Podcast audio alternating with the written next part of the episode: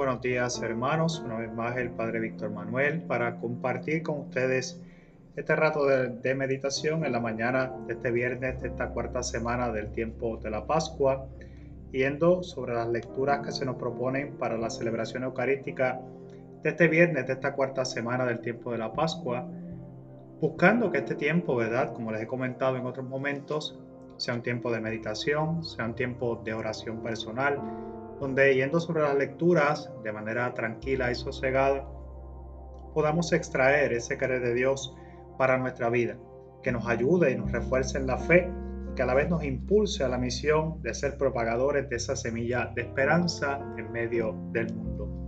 En ese mismo espíritu voy a dar lectura a este libro de los Hechos de los Apóstoles para compartirlo brevemente con ustedes.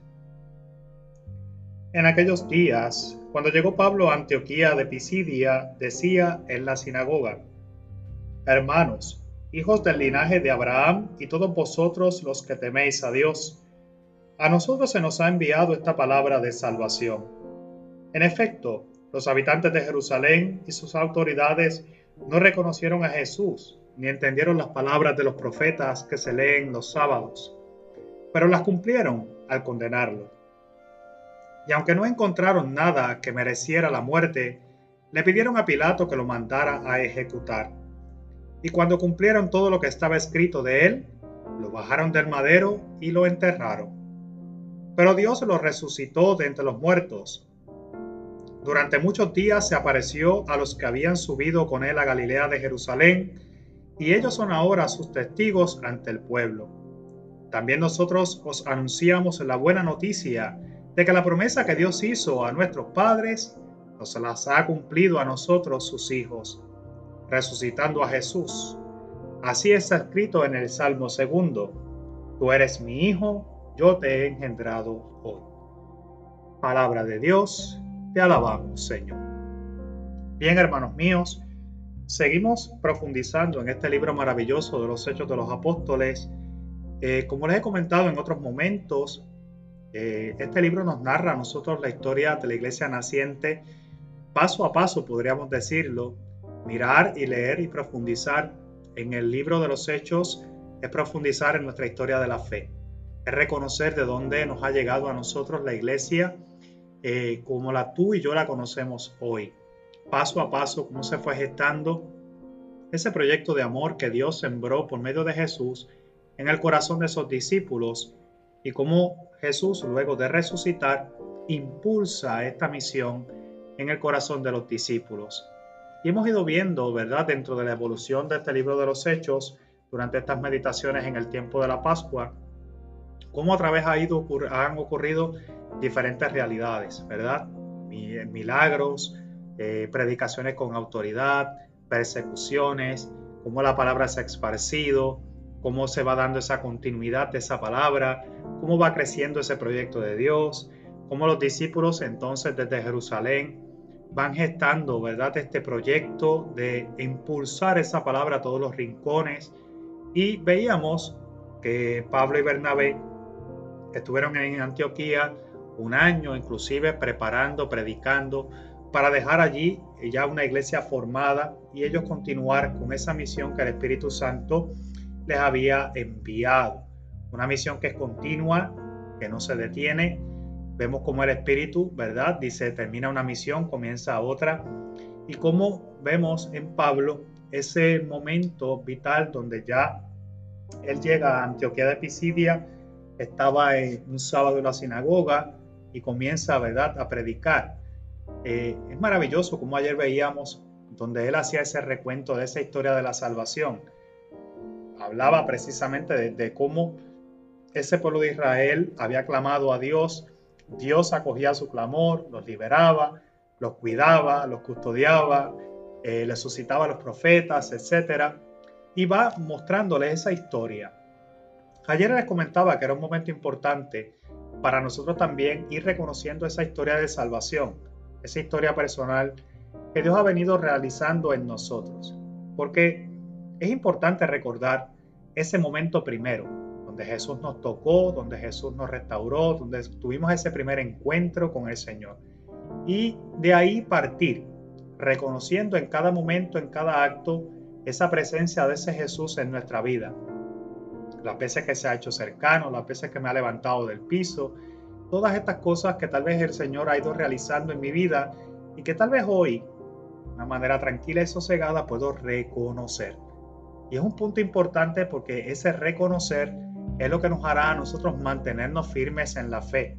Reconocer esa presencia de ese Jesús es lo que nos hace a nosotros reconocernos eh, alcanzados por esa gracia y es lo que nos hace inclusive a nosotros perseverar, perseverar en la fe. Pero vemos que ese mensaje de Pablo en esta sinagoga no culminaba con simplemente contarles la historia de la salvación hasta la llegada del Mesías, sino que vemos aquí como, al igual que Pedro, cuando comenzó su predicación, les hablaba a todo el pueblo y les decía, a ese Mesías al que ustedes crucificaron, Dios lo resucitó. Hoy vemos como Pablo, también dentro de lo que es esta predicación en la sinagoga, comienza también manifestando ese mismo, ese mismo discurso, porque es el discurso del resucitado. El discurso que nosotros tenemos que reconocer hoy es que nosotros no seguimos a un Jesús muerto. Nosotros, nosotros hoy seguimos a un Jesús vivo, presente y real en medio de nosotros, que se hace presente en nuestra vida, que actúa en nuestra vida, que es presencia real, que, que lo puedo reconocer por medio de la fe, que viene a ser luz para nuestra tiniebla y guía en nuestro camino, en nuestro peregrinar, que a la vez también se convierte en alimento, como en otros momentos les he dicho, alimento de camino, porque reconocemos en el resucitado que nuestra vida, a través de este tiempo de la Pascua también lo reconocemos así, que nuestra vida es un paso. Nosotros somos peregrinos de este mundo nuestro destino no está aquí, sino está en el reino de los cielos. Y es un momento maravilloso, porque Pablo entonces se levanta una vez más con toda esa autoridad y llama, le dice, hermanos, hijos del linaje de Abraham y todos una vez más los que temen a Dios. Una vez más, todos los que temen a Dios, los que creen, los que por momentos tal vez dudan o tienen esa duda de esa fuerza de Dios, ¿verdad? Los que temen. Ese temor que ayer les comentaba, que no puede ser ese temor que nos aleja del Señor, sino ese temor que es reconocimiento del poder del Señor. Ese reconocer, ese respeto, como tal vez nosotros podemos utilizar palabras de nuestro tiempo, ese respeto que le tenemos a ese Dios que es omnipotente, es omnipresente, es omnisciente, que tiene poder para dar la vida, pero tiene poder para quitarla, que es un Dios justo. Pero eso no se puede convertir en un temor que tal vez nos aleje, sino que nos acerca. Fíjense que los llama aquellos que temen a Dios, como quien dice, por medio del temor, no tengas miedo, acércate y escucha. Por consiguiente, a Dios no se le teme, a Dios se le ama, a Dios se le respeta por lo que es, pero se le ama. Por eso el primer mandamiento, ¿cuál es? Amar a Dios sobre todas las cosas y al prójimo como a ti mismo. Amar a Dios. Por consiguiente, hoy vemos cómo él apela una vez más a ese sentimiento que tal vez puede ser de temor en ese momento, pero que ya nosotros, como decía, actualizando nuestra vida de fe, actualizando nuestro camino, nos tiene que llevar a comprender que nosotros no tememos a Dios, nosotros tenemos que amar a Dios. Y ese amor se da en libertad. En esa libertad de los hijos de Dios que reconociendo ese mensaje de salvación al cual hemos sido recipientes, nos adherimos en libertad porque amamos. Porque amamos, porque nos reconocemos amados por Dios. Pero fíjense que Él utiliza esa acción de ese temor para llamarlos una vez más a la cercanía. Tengo un mensaje para ti. Tú que temes, acércate, escucha. Tengo un mensaje para ti. Y qué bueno porque tal vez nosotros hoy también necesitamos que se nos llame una vez más a escuchar, a esa escucha de la palabra, a vivir con intensidad este momento de escuchar, este momento de atender con el corazón esa palabra de Dios. Fíjense que le dice, a nosotros se nos ha enviado esta palabra de salvación. Y fíjense que él dice a nosotros. Cuando nosotros decimos, utilizamos esa realidad de hablar en ese término, nosotros, está siendo inclusivo, no exclusivo, sino a todos nosotros, a ti y a mí, a ellos que tal vez están alejados o que temen a Dios, pero también a nosotros que somos los que hemos acogido ese mensaje de salvación. Piense como ya aquí, en ese momento, en ese discurso, los está incluyendo dentro de lo que son recipientes de ese mensaje de salvación. Se nos ha dado, dice, se nos ha enviado a nosotros para que esta palabra de salvación, para ti yo tengo un mensaje de salvación, tú no estás excluido, sino incluido dentro del mensaje de salvación. Y es un momento maravilloso porque mirando esa misma realidad nos damos cuenta cómo verdaderamente el mensaje de Dios es un mensaje inclusivo, porque a todo el mundo tiene que alcanzar este mensaje de salvación. La finalidad y el proyecto, la misión de la iglesia es que todos alcancen ese mensaje, que a todos le llegue ese mensaje de salvación, para que en libertad nosotros podamos adherirnos a él. Y fíjense como Pablo, conociendo ese mensaje, dice, todos nosotros hemos recibido ese mensaje, o sea, ustedes no están exentos. Es una llamada de unidad, es una llamada de apertura, es una llamada de abrir el corazón para que escuchando con el corazón nos acerquemos a Dios. Fíjense qué maravilloso. Les dice, en efecto, los habitantes de Jerusalén y sus autoridades no reconocieron a Jesús ni entendieron las palabras de los profetas que se leen en los sábados. Dice, pero las cumplieron al, condenarlo. Fíjense qué maravilloso. Dice, y aunque no encontraron nada que mereciera la muerte, le pidieron a Pilato que lo matara, que lo mandara a ejecutar. Y cuando cumplieron todo lo que estaba escrito en él, lo bajaron del madero y lo enterraron. Fíjense cómo los hace caer en la conciencia de que a pesar de que lo hicieron injustamente, que a pesar de que de que no encontraron nada malo en Jesús, lo crucificaron de una manera injusta, cómo todo este proyecto se tenía que cumplir para que se realizara en nosotros la historia de la salvación. Para que se pudiera realizar en nosotros y pudiéramos reconocer en nosotros la figura de ese Jesús resucitado. Para que se cumpliera la escritura, lo anunciado por los profetas. Y fíjense cómo él hace esta conexión para que ellos que son conocedores de la ley, conocedores de los libros de los profetas, del Antiguo Testamento, etcétera, para que ellos también puedan conectar lo que ha ocurrido con eso que ellos conocen. Pablo, que es un conocedor, ¿verdad? Que también lo sabemos que por su historia personal vivió esa misma experiencia, hoy está él utilizando los mismos argumentos para que para que ellos caigan en la conciencia de que lo que ha ocurrido tenía que cumplirse porque estaba escrito y que aunque ellos lo hicieron por desconocimiento, por medio de ese mismo acto se cumplía el proyecto de Dios. Fíjense, ahora bien, dice, Dios lo resucitó de entre los muertos. Dios los lo resucitó. No está muerto, le dice. Jesús no ha muerto, ha resucitado. Y aquí viene el mensaje de la resurrección. Y para nosotros ese es el mensaje de la Pascua. El mensaje de la Pascua es aceptar ese Jesús resucitado, ese Jesús que no está muerto, ese Jesús que está vivo, presente, real, caminando en medio de nosotros, que se acerca a ti y a mí, que quiere hacerse compañero de camino, que viene a hacerse presente para revitalizar tu fe, tu esperanza, para empujarte a esa confianza y empujarte a una misión particular de tú también ser propagador de ese mensaje de alegría en medio del mundo. Y vemos cómo Él, para que ellos puedan comprender la resurrección del Señor, entonces va sobre los hechos. Le dice, durante muchos días se apareció a los que habían subido con Él de Galilea a Jerusalén. Y dice, y ellos ahora son testigos ante el pueblo son testigos. Una vez más, nosotros también hemos sido testigos de ser resucitado. Nosotros que hemos vivido la experiencia personal de vivir ese sábado donde se celebró la vigilia pascual, también nos encontramos ante esa tumba vacía. Por medio de ese acto, nosotros también nos hemos convertido en testigos de ese resucitado, testigos de esa tumba vacía, de que no estaba allí, de que ha resucitado nos hemos convertido también en testigos de ese mensaje que fue dado. No está aquí, ha resucitado. Porque buscan entre los muertos al que está vivo.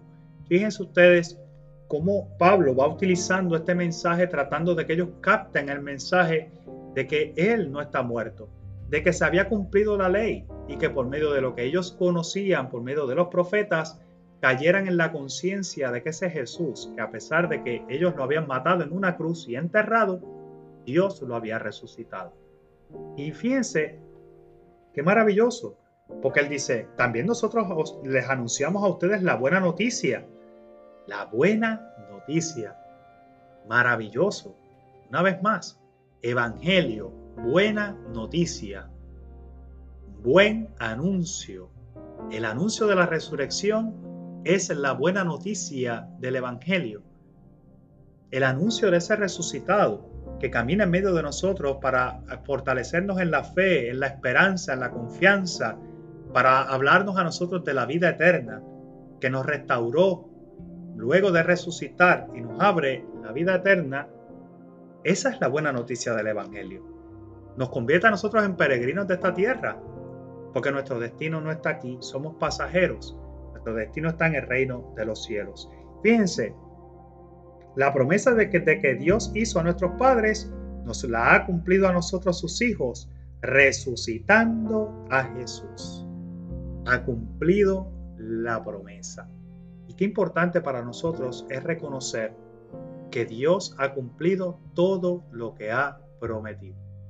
Hasta el momento, todo lo que Dios ha prometido, todo lo ha cumplido. Y hoy, que tal vez nosotros vivimos en este tiempo tal vez de tanta desconfianza, donde tanta gente nos ha fallado, donde las estructuras nos han fallado, donde tal vez inclusive nuestra familia, nuestros amigos, tanta gente que nos falla a nosotros constantemente, hoy es importante reconocer ese cumplimiento de esa promesa.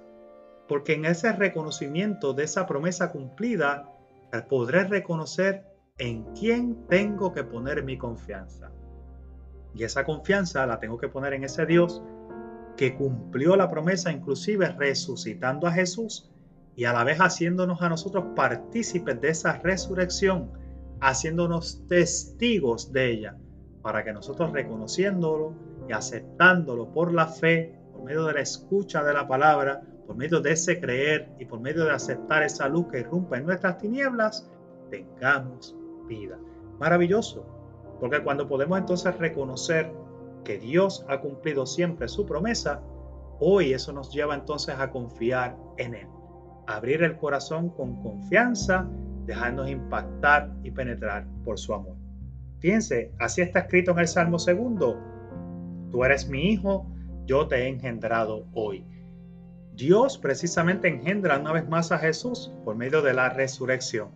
Le da la vida, la vida eterna. Se encuentra a la derecha del Padre para interceder por nosotros. Y eso es lo que nos lleva a nosotros a la confianza de eso es que nosotros hemos sido testigos, de que hoy Jesús no está muerto, ha resucitado y está a la derecha del Padre para interceder por nosotros. Qué maravilloso, hermanos míos, porque hoy tal vez cuando por momentos decae nuestra confianza, nuestra esperanza, por las diferentes circunstancias que vivimos, hoy esto es una invitación una vez más a confiar en ese Dios que siempre cumple, en esa promesa que ha sido cumplida, y para volver a confiar en ese resucitado que se encuentra hoy a la derecha del Padre, intercediendo por ti y por mí. Voy a dar lectura a este Evangelio de San Juan para compartirlo brevemente con ustedes. En aquel tiempo dijo Jesús a sus discípulos, No se turbe vuestro corazón, creed en Dios y creed también en mí. En la casa de mi Padre hay muchas moradas, si no, os lo habría dicho, porque me voy a prepararos un lugar. Cuando vaya y os prepare un lugar, volveré y os llevaré conmigo, para que donde estoy yo, estéis también vosotros.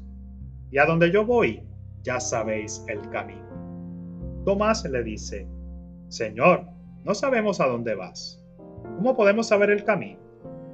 Jesús le responde, Yo soy el camino y la verdad y la vida. Nadie va al Padre si no es por mí. Palabra del Señor Gloria a ti, Señor Jesús. Nos encontramos insertados en este capítulo 14 de este Evangelio de San Juan maravilloso, que viene a traer para nosotros un mensaje de, esperanza, un mensaje de esperanza, es un mensaje sí, de esperanza en medio de la adversidad que tal vez vivimos. Y es un mensaje de alegría a la vez. Reconocer que el Señor primero nos invita a la esperanza a la confianza. Fíjense, dice Jesús a los discípulos, no se turbe tu corazón. No se turbe tu corazón. Y qué maravilloso, porque cuando escuchamos en la voz de Jesús esa llamada a que no se turbe nuestro corazón, es a que no haya duda. La duda que puede existir tal vez en el corazón de un cristiano ante las diferentes situaciones que vivimos ante la adversidad, ante la dificultad, cómo se puede turbar y alejarse de Dios el corazón. Por eso nos dice que nada te turbe, que nada te quite el sueño, podríamos decir nosotros, al contrario, confía. Dice, confía, cree en mí y cree, perdón, cree en Dios y cree también en mí. No dudes y confía, confía en Dios Padre, y confía en mí. Que nada te turbe. Significa que nuestro corazón comienza a turbarse cuando nosotros empezamos a perder la confianza en Dios y en Jesús, el enviado, el resucitado. Por eso cuando nosotros tenemos la presencia de ese resucitado en nuestra vida, cuando nosotros nos sentimos acogidos por Él, entonces nosotros empezamos a sentir la confianza que brota de esa realidad en nuestra vida. Ante los momentos de adversidad, entonces podemos ir precisamente a Él, a ese en quien creo, a ese Dios de la vida. Que nada te turbe. Hoy son palabras maravillosas, porque dentro de las circunstancias que estamos viviendo, tal vez podremos sentir por momentos que nuestro corazón se turba que perdemos la confianza, se nos apaga la fe por momentos, se nos hace difícil nuestro caminar, nuestro peregrinar. Y hoy Jesús nos dice, nada te turbe, cree en Dios y cree en mí. La promesa que te he dado, tendrás vida si acoges el proyecto de Dios por medio de la palabra, creyendo y observando, creyendo en Él, tendrás vida. Qué maravilloso. Porque entonces hoy el Señor nos está diciendo, no tengas duda, confía. Hoy tal vez que hay tanta dificultad para creer. Ante las diferentes situaciones que estamos viviendo, el Señor nos dice una vez más, que nada te turbe. Confía en el proyecto de Dios. Confía en el proyecto que yo tengo para ti. Abre tu corazón. Reconoce la presencia de ese resucitado que te acompaña, que te guía que te ilumina en cada momento no estás solo. Qué bonito esto, porque esto nos puede ayudar en este viernes a nosotros volver una vez más a la esperanza, a volver a vivir nuestra vida con alegría, porque confiamos en un Dios que es cercano, que camina con nosotros, que nos escucha, que se hace uno. Fíjense, en la casa de mi padre hay muchas moradas, si no, os lo habría dicho, porque me voy a prepararos, a, un, prepararos un lugar. Cuando vaya y os prepare un lugar, volveré y os llevaré conmigo para que donde estoy yo estéis también vosotros. Maravilloso. Porque el tema de la resurrección es un tema ligado altamente al tema de la fe, de la confianza en Dios. Nosotros reconocemos que nosotros somos peregrinos de esta tierra. Nuestro destino es el reino de los cielos. Estamos llamados a estar en la presencia de Dios. Por ende, dice el Señor, confía en mí, porque en la casa de mi Padre hay muchas moradas. Dice, si no fuese así, ya te lo hubiera dicho. Fíjense qué maravilloso. Si hubiese sido a la inversa y no hubieran habido moradas, dice el Señor, se lo hubiera dicho, dice, pero al contrario. En el cielo hay muchas moradas. Y cuando yo termine de preparar esas moradas, vendré a buscarlos para que donde estoy yo estén también ustedes. Y hoy nosotros reconocemos por la fe que Jesús está a la derecha del Padre. Por consiguiente, por medio de la fe, esto nos invita a nosotros a esa confianza, de que Dios no nos deja solos, de que en Jesús tenemos que depositar nuestra confianza de que al final del camino no nos dejará solos, no nos perderemos, de que al contrario, iremos a morar donde Él está, a la derecha del Padre, iremos a gozar de la presencia de Dios. Hoy yo sé que tal vez esto es un poco complicado, porque tal vez el mundo nos invita a creer en que nosotros somos, no somos peregrinos, sino que esta es nuestra tierra, que de aquí vamos, vamos a morir y punto. Y vivimos muchas veces como si no fuéramos a morir. Y vivimos tal vez pensando en que esto se acaba aquí. Pero para el cristiano que lo acoge por la fe, reconoce que somos peregrinos. Y eso nos invita a la confianza de que no nos quedaremos desprovistos del amor de Dios. Llegaremos y alcanzaremos esa presencia de Dios. Dice Tomás, Señor, pero si no sabemos a dónde vas, ¿cómo podemos saber el camino? Una vez más, Tomás sale a nuestro encuentro. Tomás, que somos nosotros. Tomás, que viene a ser la representación de todos nosotros. Se acerca una vez más a Jesús y le dice, Señor, pero si es que si no sabemos a dónde vas, ¿cómo podemos saber el camino? Fíjense que aquí esto denota por momentos tal, no necesariamente una falta de fe, sino una falta de escucha atenta, ¿verdad? Y cuando nosotros escuchamos atentamente el mensaje de salvación, el mensaje de amor que Dios quiere sembrar en nuestros corazones, nosotros hoy reconocemos y sabemos cuál es el camino. Sabemos qué tenemos que hacer para alcanzar la vida eterna. Sabemos qué tenemos que hacer en el diario vivir, en nuestro día a día, donde tenemos que fajarnos para alcanzar esa vida eterna. Por eso el Señor dice, yo soy el camino, yo soy la verdad, yo soy la vida. Nadie va al Padre sino por mí. Significa que la adherencia es por medio de la fe a ese Jesús es lo que nos garantiza a nosotros caminar en la verdad hacia la vida. Yo soy el camino. Por consiguiente tenemos que seguir a Jesús.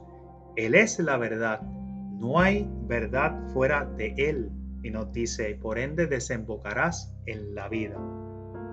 Y dice, y nadie va al Padre si no es por mí. Por medio de Jesús alcanzaremos la presencia de Dios.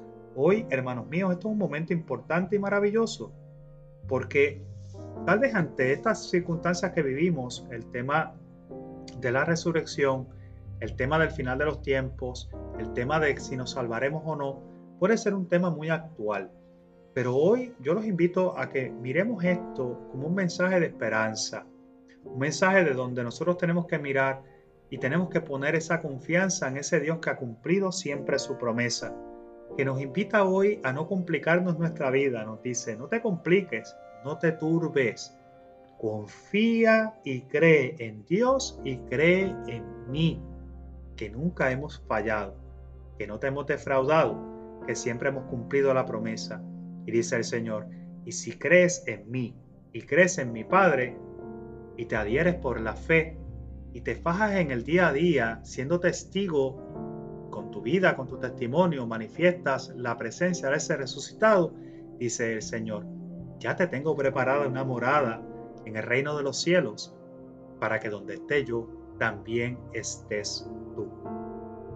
Porque Él nos dice, Él es el camino, Él es la verdad y la vida. Vamos a pedirle hoy al Señor que nosotros podamos volver a tener esa confianza, una confianza en Él, que podamos confiar en que su palabra son palabras de vida eterna, que podamos fajarnos en el día a día realizando este proyecto de amor, que nos dejemos guiar por medio del Espíritu, que nos convirtamos en verdaderos testigos de amor, de esperanza, que podamos llevar un mensaje de alegría, la buena nueva, la buena noticia del Evangelio en este tiempo de la Pascua a nuestros hermanos, empezando desde nuestros hogares, nuestros entornos, nuestras comunidades, nuestros trabajos, que podamos llevar ese mensaje de alegría, pero sobre todo ese mensaje de esperanza en ese Dios que al final del camino desea que donde Él está, estemos todos nosotros. Hoy culminó este rato de meditación haciendo esta oración a María en este tiempo de la pandemia. Oh María, tú resplandeces siempre en nuestro camino como signo de salvación y de esperanza.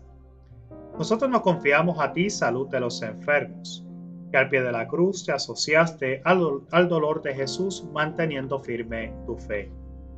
Oh Madre amorosa, tú sabes lo que necesitamos y estamos seguros de que proveerás como lo hiciste en Caná de Galilea. Intercede por nosotros ante tu Hijo Jesús, el Divino Médico, por aquellos que han enfermado, por quienes son más vulnerables y por quienes han muerto. Intercede también por quienes cargan la responsabilidad de proteger la salud y la seguridad de los demás, y por quienes atienden al enfermo y buscan una cura. Ayúdanos, Madre del Divino Amor, a conformarnos a la voluntad del Padre y hacer lo que nos dirá Jesús, quien ha tomado sobre sí nuestros sufrimientos y ha cargado con nuestros dolores para conducirnos a través de la cruz a la alegría de la resurrección. Amén. Bajo tu amparo nos acogemos, Santa Madre de Dios, no desprecies las súplicas que te dirigimos en nuestras necesidades, antes bien líbranos de todo peligro, oh Virgen gloriosa y bendita. Lindo día para todos, que el Señor les bendiga.